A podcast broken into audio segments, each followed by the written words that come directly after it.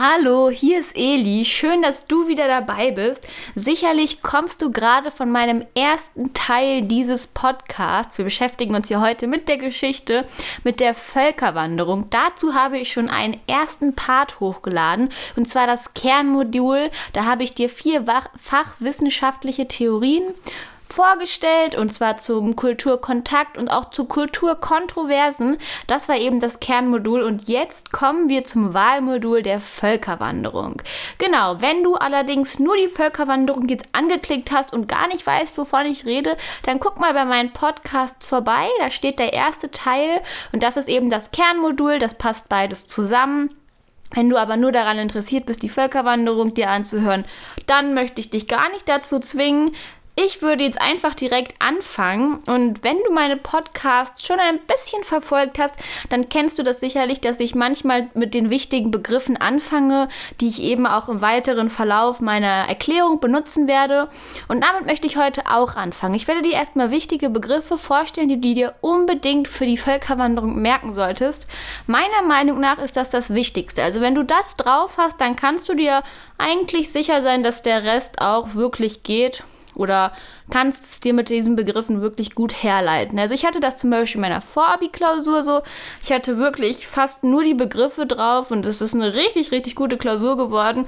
Deswegen kann ich da aus Erfahrung sprechen. Aber ich würde sagen, wir fangen jetzt erstmal an und ein wichtiger Begriff ist natürlich die Völkerwanderung. Genau, was bedeutet der eigentlich? Das sind Züge meist germanischer Stammesgruppen aus ursprünglichen Siedlungsgebieten. Und das erfolgte in der Zeit oder beziehungsweise im letzten Drittel des vierten Jahrhunderts bis 568. Genau, Züge meist germanischer Stammesgruppen. Deswegen hat man auch von Völkerwanderung gesprochen, weil man meist immer dachte, dass diese Stammesgruppen ein Volk sind. Das heißt, sie haben dieselbe Herkunft, dieselbe Sprache. Allerdings zeigt die Forschung oder hat gezeigt, dass es gar keine ethnisch geschlossenen Völker waren, sondern dass das Menschen mit unterschiedlicher Herkunft und unterschiedlicher Sprache waren, die sich auch in ihren Lebensformen unterschieden haben.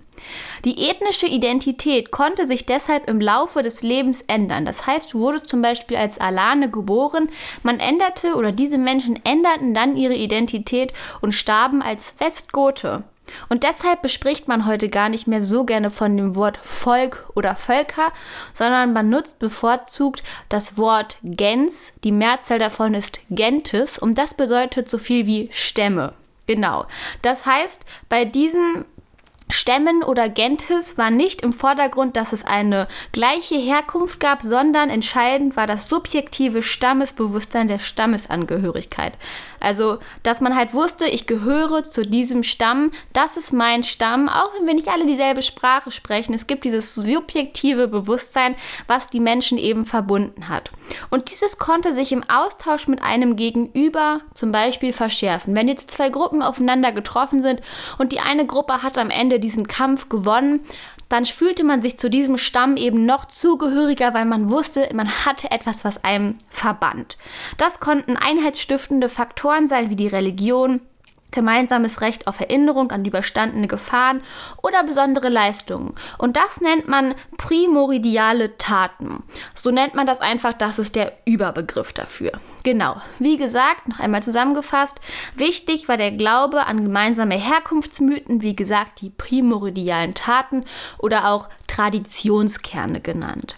Das Ganze nennt man auch Invention of Tradition, also es werden neue Traditionen eingeführt und das stärkt eben dieses subjektive Bewusstsein und das ist wichtiger als eine gemeinsame Herkunft oder irgendeine Lebensform. Genau, das sind jetzt die zwei wichtigen Begriffe Völkerwanderung und Gentes. Solltest du dir auf jeden Fall eingeprägt haben. Es kommen noch zwei weitere dazu. Und zwar einmal die Ethnogenese. Hört sich kompliziert an, ist es aber gar nicht. Die Ethnogenese ist die allmähliche Festigung und Ausformung einer Gens. Da ist wichtig, wie schon gesagt, es gibt keine biologischen, sondern verfassungsgeschichtliche Ereignisse. Das macht die Gens aus. Das heißt, die Abstammung voneinander spielt gar keine Rolle. Und diese Gruppen setzen sich in einem dynamischen Prozess zusammen. Das bedeutet, die Identität wird erst später entwickelt und das eben durch diese Herkunftsgeschichten. Wie gesagt, die Identität entwickelt sich durch zum Beispiel überstandene Gefahren und dann erst bildet sich dieser Stamm, diese Gentes richtig aus. Man kann also keine uranfänglichen Statistiken oder Entwicklungen voraussetzen, wann das passiert ist, dass es immer nach vielen Kämpfen, nach mehreren oder nach besonderen Leistungen getan worden. So, jetzt habe ich dir diesen Begriff auch nochmal erklärt. Wichtig ist, die Ethnogenese ist die allmähliche Festigung und Ausformung einer Gens. Kommen wir auch schon zum letzten Begriff, der wirklich sehr wichtig ist, und das sind die Push- und Pull-Faktoren. Push- und Pull-Faktoren, das waren bestimmte Faktoren, die Menschen teilweise aus ihren Be Gebieten weggedrückt haben oder angezogen. Genau. Menschen oder Germanen wurden damals aus ihren Gebieten, Gebieten weggedrückt, zum Beispiel durch Überbevölkerung, Missernten, Klimaveränderungen oder Kriege. Ganz besonders bekannt sind die Hundenangriffe. Zu den Hunden werde ich dir aber später nochmal was erzählen. Oder teilweise wurden die Germanen auch angezogen. Und dadurch ist dann halt eben diese Wanderung entstanden, zum Beispiel durch politische Stabilität oder durch Wohlstand beziehungsweise durch Prestige. Und eben den haben sie ganz besonders bei den Römern gesehen, das heißt im römischen Reich. Und dazu kommen wir jetzt. Aber wie dieses römische Reich überhaupt entstanden ist, das möchte ich dir vorher mal ganz kurz in einem Satz erklären. Und das würde ich jetzt sagen, fangen wir jetzt an. Das heißt, wir beginnen mit der Romanisierung. Und zwar war es so, dass die Römer bei der Eroberung des östlichen Mittelmeerraumes auf ein Netz von hochentwickelten Stadtstaaten getroffen sind. Und diese nahmen sie eben für sich ein und deren Struktur übernahmen sie. Genau. Die Römer waren auch eben sehr bekannt für ihren Wohlstand oder ihren Prestige, weil sie eine hervorragende römische ähm, Infrastruktur und eine hervorragende Urbanisierung hatten. Das bedeutete, die Menschen waren gut versorgt, sie hatten alle ein Dach über dem Kopf und das zog auch Germanen an, die durch die Welt wanderten nach einem Platz zum Leben. Genau. Aber die Römer waren nicht dumm und hatten verschiedene Mittel der Herrschaftssicherung. Das heißt, es gab teilweise eine politische Integration. In, und da wurden halt bestimmte Teile des Landes in römische Provinzen umbesiedelt und die Bevölkerung wurde in, in den römischen Reichsverband integriert. Das bedeutete, auch, dass die Römer mit den Germanen Verträge schlossen, das bedeutet also auf einer, ja, man nennt es auch Födus zu dieser Zeit. Und sie boten eben Schutz und Sicherheit, wollten dafür aber von den Germanen Loyalität haben und führten auch ein Belohnungssystem ein. Das heißt, wenn die Germanen zum Beispiel für sie im Militär kämpften, dann konnten sie am Ende das römische Bürgerrecht erwerben. Und darauf waren sie, viele Germanen sehr stolz, wenn, die, wenn sie dieses erwerben konnten. Genau. Es war aber auch so, dass diese Integration der einheimischen Kultur in die römische Kultur ein Ziel verfolgte, und zwar das der Identifikation. Das heißt, beide Gruppen, die Römer und die Germanen, wurden gleichgestellt. Es sollte gar keine herrschende Gruppe geben, zumindest war das das Ziel. Genau, dadurch konnte auch eine biologische Vermischung entstehen, auch dadurch, dass die Germanen im Militär kämpften oder auch, dass sich ein, zum Beispiel eine Römerin mit einem Germanen einließ. Das konnte alles passieren und es kam zu einer biologischen biologischen Vermischung. Ein, weiteres, ein weiterer wichtiger Aspekt ist, dass die Römer die einheimischen Götter der Germanen auch ins Römische, Römische übersetzt haben. Das bedeutet, sie haben nicht einfach gesagt, Mensch, ihr habt einen anderen Glauben, das ist uns egal, wenn ihr bei uns leben wollt. Sie haben die wirklich mitgenommen. Also haben die ins Römische übersetzt, sodass die Germanen trotzdem noch etwas hatten, mit dem sie sich identifizieren konnten. Das heißt, ihre Kultur oder ihr subjektives Bewusstsein wurde nicht einfach vergessen. Genau. Wichtig ist aber zu sagen, dass die Römer die Germanen aufgenommen haben, aber auch damit die für sie in den Krieg ziehen und das Militär stärken können. Denn es gab teilweise auch viele Kämpfe zwischen den Römern und den Germanen. Ja, genau, weil die Germanen ja gerne eben bei den Römern leben wollten, aber teilweise haben sie die Römer nicht immer aufgenommen und die Römer wollten andererseits ihr Gebiet auch erweitern. Deshalb kam es auch zu Kämpfen, beispielsweise auch zwischen Römern und Hunden. Das darf man nicht vergessen. Es ist zwar vieles sehr positiv gewesen, aber teilweise gab es natürlich auch negative Schattenseiten. Jetzt, wo ich gut wie fertig bin mit der Romanisierung und dir die wichtigen Begriffe erklärt habe, möchte ich dir das nochmal an ein paar Beispielen klar machen.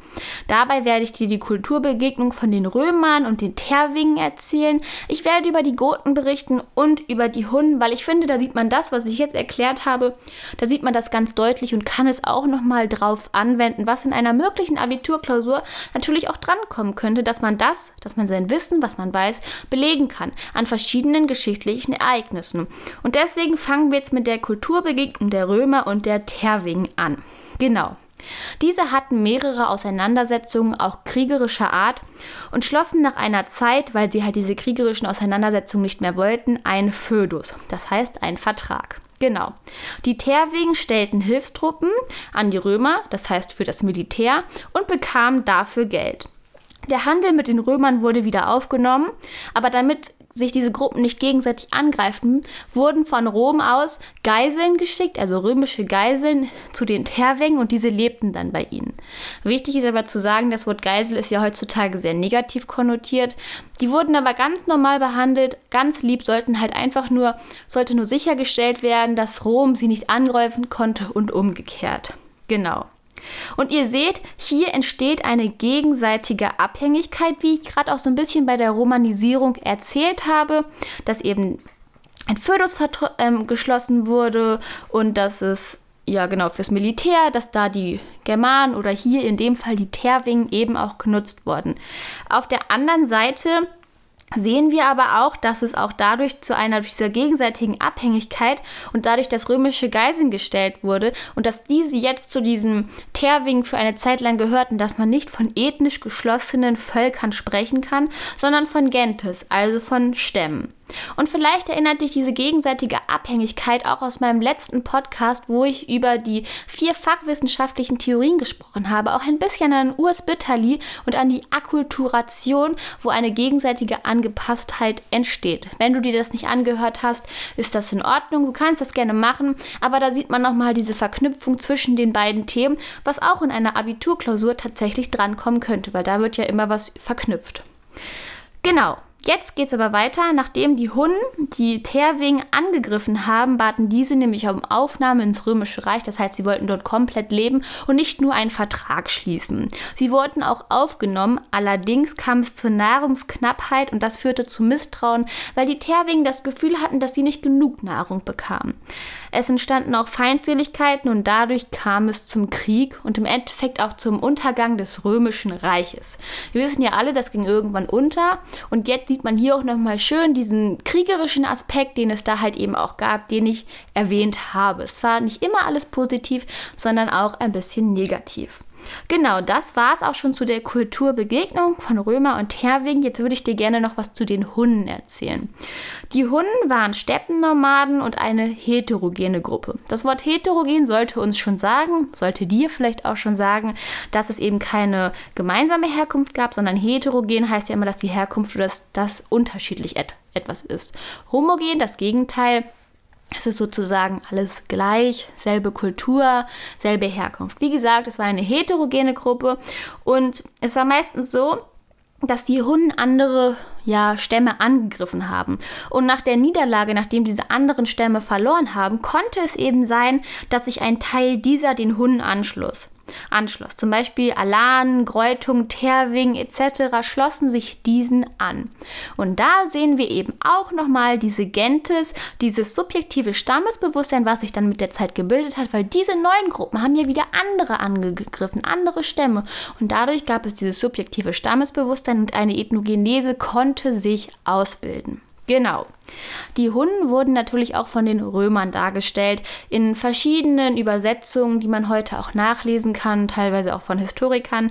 Aus einer römischen Quelle wird gesagt, dass die Hunnen Wilde waren, die keinen Wohnsitz haben. Sie waren skrupellos und unbarmherzig, entsetzliche Krieger und hatten eine hässliche Kleidung, die aussah wie ein Rattenfell.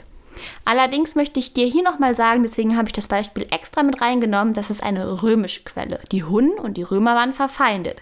Das heißt, wir haben das subjektive, die subjektive Meinung eines Römers.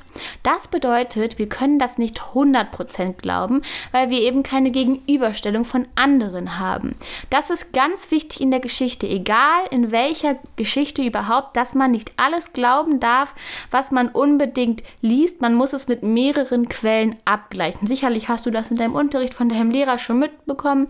Man darf halt alles nicht zu einseitig sehen. Das wollte ich nochmal mit reinnehmen, weil es eben ganz wichtig ist allgemein für die Geschichte.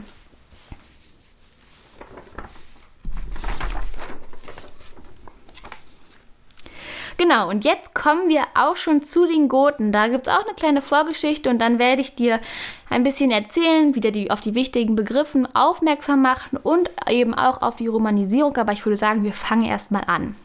Genau. Zwischen den Goten und den Römern wurde auch wieder ein Födus geschlossen. Das bedeutete, Theoderich, der Sohn des Gotenführers, wurde als Geisel nach Rom geschickt und erhielt dort eine kulturelle und politische Ausbildung und kehrte mit 18 Jahren zurück und hatte große politische Ziele, die er unbedingt bei den Goten umsetzen wollte, eben weil er auch von den Römern geprägt war und dieses System ziemlich gut fand.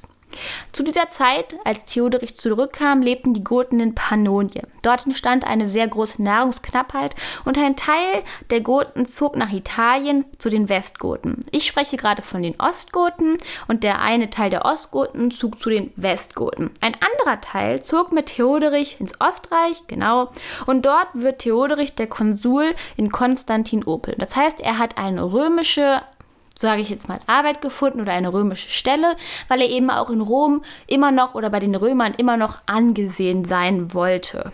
Er war also ein Konsul. Das war ihm aber nicht genug. Er wollte noch mehr. Er wollte eine höhere Machtposition und geriet dabei auch ein bisschen in Streit mit dem Kaiser Zeno. Dieser wollte seine Position natürlich nicht verlieren und schlug Theoderich dann vor, dass er nach Italien zu Odoaker gehen sollte, diesen erschlagen oder töten sollte und dann würde er über ganz oder über einen Teil von Italien herrschen können. Das tat Theoderich auch und ein Teil von Römern, Rugiern und Goten und anderen, also Westgoten, schlossen sich ihn an. Hier sehen wir wieder, das ist dir sicherlich schon aufgefallen, dass es sich wirklich um Stämme oder Gentes handelt, weil sich, ein, weil die an, weil sich andere ihm anschlossen. Das heißt, wir haben wieder keine einheitsstiftende Herkunft, sondern wir haben auch unterschiedliche Lebensformen und womöglich auch eine unterschiedliche Sprache. Gemeinsam schlugen aber alle diesen Odoaker, auch beziehungsweise Theoderich, und hier sieht man wieder das subjektive Stammesbewusstsein. Ein Traditionskern bildet sich. Eine Tat wurde zusammen bestanden, der Tod von Odoaker, das schloss diese Gruppe zusammen. Genau. Und Theoderich regierte nun über Italien und es war zwischen Goten und Römern ein harmonisches Zusammenleben. Allerdings trennte Theoderich die Römer nach einer Zeit. Das heißt, er wollte gar keine richtige Verschmelzung oder Ethnogenese dieser beiden Gruppen. Die Römer waren für die zivile Politik zuständig, die er ja auch sehr gut bei diesen fand, und die Goten galten als bewaffnete Macht und verteidigten sein Reich. Mit der Zeit war dieses Herrschaftskonzept erstmal ganz gut, Allerdings war es dann so, dass auch Streitigkeiten zwischen den Goten und den Römern ausbrachen und im Endeffekt besiegten die Römer die Goten und nahmen Italien für sich ein. Das passiert aber erst viel, viel später. Allerdings wollte ich dir hier nochmal klar machen, auch wenn diese Gruppen zusammenleben, kann es immer sein, dass es auch ein Streitigkeiten zwischen ihnen ausbrechen und dass sich die Identität halt immer ändern kann. Man kann halt beispielsweise wie die Römer erstmal mit nach Theoderich nach Italien gehen, seine Identität erstmal als Gote vielleicht ein bisschen annähern, allerdings wird man dann zurückgeholt und der Römer war ja nur für die zivile Politik zuständig. Genau. Das heißt, die Identität änderte sich, aber es konnten auch Mischkulturen entstehen. Auch wenn Theoderich das erstmal trennen wollte, konnte es ja immer sein, dass ein Römer sich mit einer Gotin einließ oder auch umgekehrt. Das heißt, es entstand trotzdem eine Art Mischkultur. Das war es jetzt erstmal zu der Völkerwanderung, zu den Wahlmodul. Ganz wichtig, was ich dir nochmal sagen möchte, auf jeden Fall die Begriffe vom Anfang merken merken. Und die Beispiele, die ich dir genannt habe, lassen sich halt immer gut in eine Klausur mit einbringen. Aber das war es jetzt erstmal und dann sehen wir uns nächstes Mal wieder.